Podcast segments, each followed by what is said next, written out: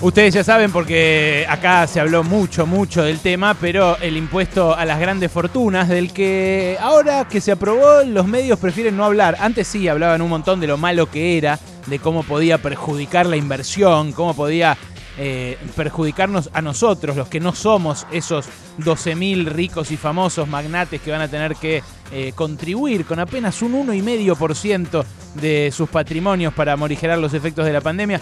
Eh, bueno, a propósito de esto, ayer la BBC de Londres, la BBC de Londres, no el Pravda soviético, no el Gran Macubano, la BBC de Londres publicó tres estudios interesantísimos que quiero compartir con ustedes. En Gran Bretaña están discutiendo mucho sobre los 50 años de Maggie Thatcher, ¿no? La vez pasada me decía Fernando Rosso que leyó sus memorias, yo me las debo todavía, las de la Dama de Hierro, la madre del neoliberalismo a nivel mundial, la que junto con Ronald Reagan eh, bueno, prohijó eh, la era de la austeridad, la era de la desigualdad, esta era la que estamos viviendo justamente desde hace 50 años. Eh, se preguntaron dos economistas británicos a propósito de ese aniversario si valió la pena bajarle tanto los impuestos a los ricos como ocurrió desde la época de Maggie Thatcher. Eh, los economistas son David Hope y Julian Lindbergh, eh, trabajan en la London School of Economics, y lo que hicieron fue introducir en sus probetas, digamos, de laboratorio, las reformas impositivas que hicieron dos decenas de países entre 1965 y 2015 siguiendo los preceptos de la reforma impositiva tacherista, o sea, hacer más barato el Estado eh, y bajar los impuestos a los que más tienen para incentivar las inversiones. Lo que eh, querían hacer, tanto Hope como Lindbergh, era eh, valorar si esto sirvió, ¿no? O sea, hacer un estudio empírico respecto de esto. Bueno, ahí aparecían Francia, Estados Unidos, Japón, Reino Unido, Alemania, en todos hubo exenciones de impuestos, impuestos a la renta, e impuestos a los dividendos del capital, herencias, propiedades. Entonces ahí aparecen rebajas tremendas que hubo. Eh, en Estados Unidos, por ejemplo, la tasa máxima marginal del impuesto a los ingresos de los más ricos, o sea, cuánto, cuánto les cobraron a los más ricos eh, por encima de un determinado nivel de ingresos, que pongamos puede ser 3 millones, 4 millones de dólares por año. ¿Cuánto le cobraban por encima de eso antes de Reagan y Thatcher en Estados Unidos a los magnates? 91%. ¿Cuánto les cobran hoy? 37%. En el Reino Unido pasó también de cerca del 90%, o sea, de cortarle los pelos a casi todo el ingreso que superara determinado nivel, pasaron al 50%, bajaron a casi la mitad y otros países europeos y asiáticos también bajaron muchísimo sus impuestos. Lo decía la vez pasada para, acá, para la Argentina, Cristian Girard, el, el jefe de ARBA.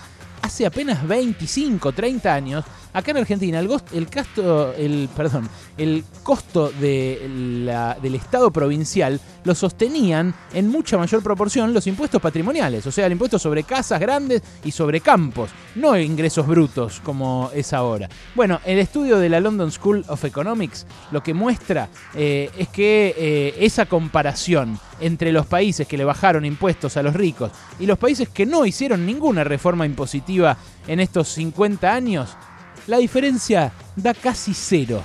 Los efectos que detectaron sobre la inversión y sobre el crecimiento económico en las economías que bajaron impuestos a las grandes fortunas eh, es que no hubo ni mayor crecimiento económico ni más creación de empleo. Esto lo discutíamos esta semana acá con Teddy Caragosian, ¿se acuerdan? El empresario que me decía, bueno, con... Eh, discursos como el tuyo se terminan yendo los empresarios a Uruguay o a otros países. Bueno, la, muestra empírica que da este estudio de la London School of Economics es que no es así, que no hay eh, diferencia en términos de empleo o de crecimiento entre países que le bajaron los impuestos a los ricos y los que no. Segundo informe, también publicado por la BBC. Unos investigadores del Banco de Italia siguieron a lo largo de los siglos los apellidos que fueron ricos en el siglo XV. Mirá vos qué interesante. Se fueron a fijar eh, los, eh, los orígenes de las grandes fortunas actuales, pero eh, partiendo al revés, partiendo de, de, atrás para adelante. Entonces vieron quiénes eran los millonarios en 1427.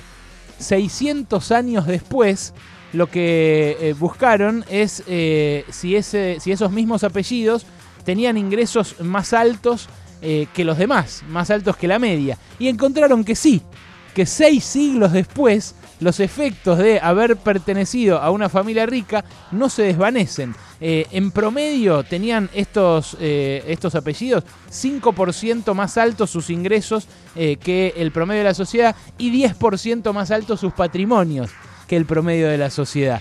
Una evidencia de que hay, así como hay un techo de cristal en el caso de las mujeres, por ejemplo, para acceder a determinados cargos, hay un piso de cristal que protege a los descendientes de la clase alta de caer por la escalera económica, algo que, eh, según eh, la promesa permanente del capitalismo, no es así, porque eh, supuestamente hay movilidad social y uno puede pegarla, ascender o, no sé, no trabajar, no esforzarse y entonces descender. Bueno, no es así.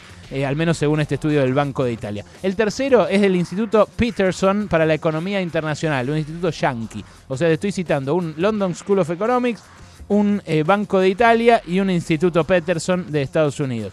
Rastrearon la procedencia de las fortunas de los multimillonarios en más de 70 países. Y ahí lo que encontraron es que el mito del pequeño garage, el mito del taller donde nace eh, el, genio de Apple, es eso, es un mito. ¿eh? porque en la mayoría de los países el grueso de las fortunas no tienen un origen tan romántico. En grandes economías como Alemania, por ejemplo, España o Francia, escuchen los datos. Alemania, el 65% de las fortunas son heredadas. En España, el 54% de las fortunas son heredadas. Y en Francia, el 51% de las fortunas de los multimillonarios son heredadas. Eso allá, que hay impuestos a la herencia. En América Latina, donde no los hay. Acá, por ejemplo, los abolió la dictadura militar, lo abolió José Alfredo Martínez de Dos para no pagar él eh, eh, el impuesto sobre la herencia de su propia fortuna. Bueno, acá en Argentina el 80% de las fortunas son heredadas. En Chile el 67%, dos de cada tres. En Venezuela y en Colombia, en ambos casos, más del 50%. Y en otros países donde los multimillonarios no son en su mayoría herederos, por ejemplo Estados Unidos, eh, Australia o Canadá, países donde mm, los eh, millonarios no son eh, estos herederos, bueno, ahí lo que hay es un peso muy fuerte de eh, las rentas del sector financiero. O sea, lo que hay es eh, un 27% de las fortunas eh, que en Estados Unidos provienen de rentas del sector financiero. 31% de las fortunas en Australia provienen de renta de activos financieros y 25% en Canadá. En fin, no corregir estos desequilibrios en la circulación de riqueza a través de impuestos eh, o a través de otras medidas redistributivas, pero la más eficiente que encontró el capitalismo hasta ahora son los impuestos, lo que tiene es consecuencias económicas y sociales muy graves generó desigualdad, eh, generó freno al crecimiento, generó freno al empleo, en definitiva generó todas las promesas incumplidas de la globalización eh, en, este, en este momento, en este 2021, 50 años después de las reformas que introdujeron Reagan y Thatcher. Ahora eh, un nuevo discurso emerge diciendo que el Estado es lo malo, que es la rémora, que es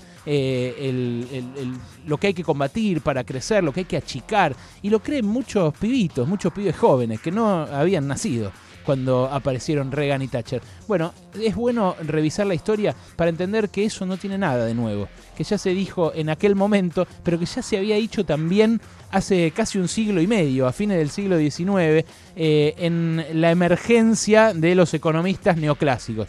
Eh, ya lo de Milley ya se escuchó hace 50 años y hace casi 150 en su primera edición. Estos tres estudios muestran que eh, lo que prometen, ese crecimiento infinito, esa inversión por parte de los ricos cuando no se les cobra impuestos, no son más que espejitos de colores.